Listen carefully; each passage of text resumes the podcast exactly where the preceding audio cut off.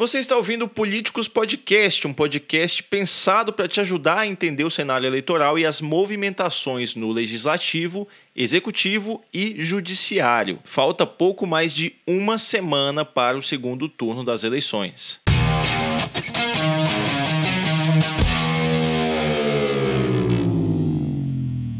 Políticos Podcast. Hoje nós vamos falar um pouco sobre como estão as estratégias de campanha de Lula e de Bolsonaro, faltando poucos dias para definição nas urnas e também sobre a atuação do TSE até aqui. Desde a reta final do primeiro turno até aqui, o que vimos foi uma escalada de ataques de ambos os lados, seja apelando para religião, entrevistas antigas descontextualizadas e até fake news fabricadas com montagens de fotos e insinuações graves de crimes sem qualquer prova concreta. E se você nos acompanha aqui já tem tempo, você sabe que nós já tínhamos comentado aqui que o clima era de segundo turno desde o início da campanha oficial. As trocas de ofensas entre Lula e Bolsonaro nas propagandas da TV e nas redes sociais cresceram e o clima no primeiro turno foi turbulento. E no início da campanha do segundo turno, esse clima se intensificou. E nós tivemos aí duas movimentações claras nesse início aí do segundo turno. A primeira foi que Bolsonaro rapidamente percebeu alguns erros que ele cometeu no primeiro turno, né? A gente sabia que havia inclusive ministros que acreditavam estavam numa vitória dele no primeiro turno não aconteceu e, além de não acontecer, ele ainda ficou em segundo. Então o presidente se movimentou rapidamente. Logo nos primeiros dias ali, ele se aproximou do máximo de políticos e de figuras públicas que pôde, largando na frente nesse segundo round. O que faz sentido, já que era ele quem deveria correr atrás dos votos para virar o jogo. Lula, por sua vez, demorou a entrar no jogo, né? Ele iniciou o segundo turno de uma maneira um pouco mais lenta, mas a sua militância nas redes sociais trouxe uma novidade. Passou a abraçar narrativas falsas e a trazer as fake news como parte do seu modus operandi. E, inclusive, a campanha na TV também trouxe alguns desses aspectos de histórias mais cabeludas, né, por assim dizer, histórias mais polêmicas sobre o presidente Jair Bolsonaro. A campanha de Bolsonaro sentiu e em mais de uma oportunidade o presidente teve que vir a público se explicar, utilizando até mesmo o tempo de TV para isso. Essa sequência de eventos levou o presidente ao seu pior momento na campanha até aqui, segundo seus próprios interlocutores. E analisando um pouco essa situação, realmente ter que ficar na defensiva não é bom para um candidato à reeleição que está atrás nas pesquisas e terminou o primeiro turno na segunda colocação. Portanto, para ele compensaria muito mais pautar o debate eleitoral nessa fase final. Com poucos fatos novos na campanha em termos de propostas ou acenos a setores da sociedade, as discussões no segundo turno até aqui foram guiadas pela briga de rejeição entre esses dois candidatos. O Bolsonaro, de um lado, acusa Lula de ter praticado atos de corrupção e de ser o preferido dos bandidos. Já o Lula acusa Bolsonaro de ter feito uma péssima gestão na pandemia, ter feito rachadinha e de ter comportamento de pedófilo, esse assunto é novo e surgiu também nessa onda de briga de rejeição aí, de resgatar entrevistas antigas e tudo mais. E em uma campanha como esta, a mediação de um ator de fora dessas duas campanhas é essencial para evitar abusos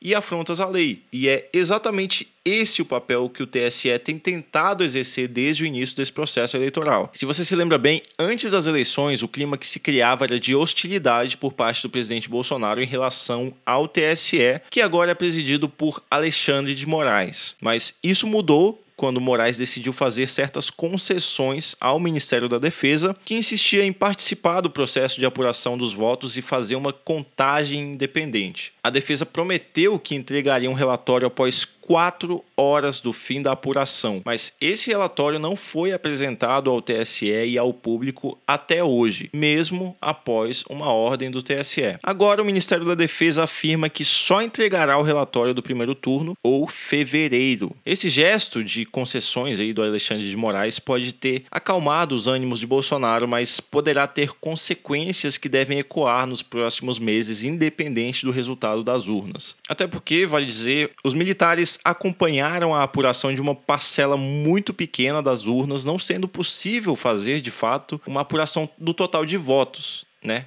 apenas uma observação do funcionamento do sistema. A atuação do TSE agora está voltada muito mais as narrativas da campanha. O tribunal tem concedido direitos de resposta a ambos os lados e nessa semana chamou atenção uma decisão da ministra Maria Cláudia Bucchianeri, indicada ao TSE por Bolsonaro, que deu ao ex-presidente Lula o direito de resposta em 164 inserções na TV em horários que antes eram de Bolsonaro. E esse direito de resposta foi dado para contestar afirmações de que Lula teria sido o mais votado em presídios. Vale lembrar que o direito ao voto só é concedido a presos temporários e a adolescentes com mais de 16 anos que estejam cumprindo medidas socioeducativas. Entretanto, a própria Maria Cláudia voltou atrás em sua decisão, suspendendo-a e enviando-a à apreciação do plenário do TSE. Se essa decisão fosse mantida, o total de inserções de Lula na TV entre os dias 20 e 28 de outubro seria de 395, enquanto Bolsonaro teria apenas 55 inserções.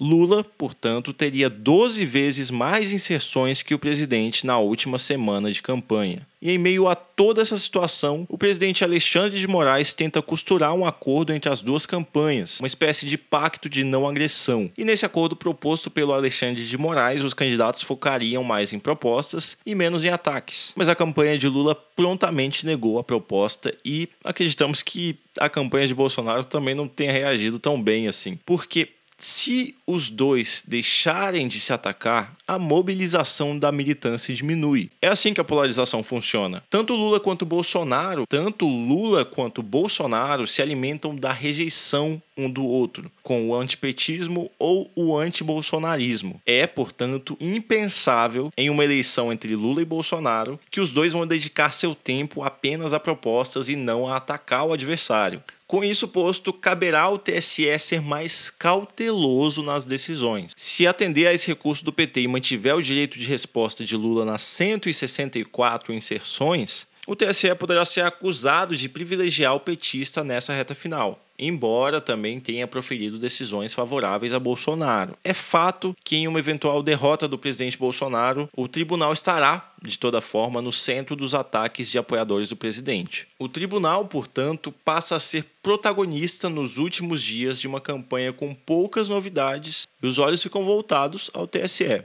que não pode se dar o luxo de errar em um momento como esse. E até por isso é possível dizer que a decisão ali da Maria Cláudia de remeter essa, esse assunto ao plenário pode ter sido uma forma de trazer cautela a esse processo. E essa decisão do TSE pode sair ainda nesse fim de semana, mas se adentrar a próxima semana terá menos efeitos. E para a próxima semana, que será a última da campanha eleitoral, além do resultado desse julgamento, nós também precisamos ficar atentos ao tom das campanhas. E é muito possível que esse tom suba com possíveis assuntos tirados da manga de última hora, com potencial de aumentar a rejeição a um ou outro. E também precisamos ficar atentos ao debate da TV Globo na sexta-feira, dois dias antes do pleito, que será a última oportunidade de confronto entre Lula e Bolsonaro. E geralmente a gente tem dito que os debates não são tão importantes assim para a definição da eleição, e isso realmente é fato. Os eleitores que já definiram voto em Lula ou Bolsonaro já estão convictos, provavelmente vão manter em sua esmagadora maioria o voto em seu candidato. No entanto, esse debate da Rede Globo é importante para os poucos indecisos que ainda restam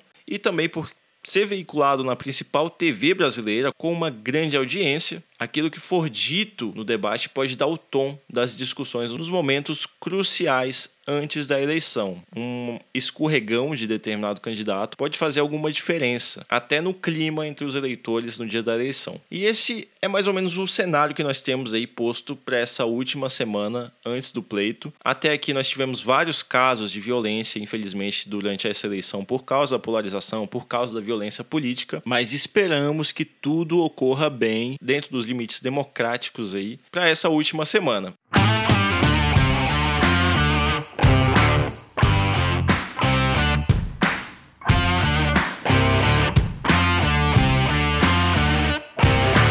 E esse foi mais um Políticos Podcast. Eu sou Israel Medeiros, analista político aqui da Fato Inteligência Política. E se você quiser falar conosco para entender melhor o cenário eleitoral, o cenário político, pode entrar em contato conosco com o e-mail que está aí na descrição desse episódio. E nós ficamos por aqui. Até a próxima semana.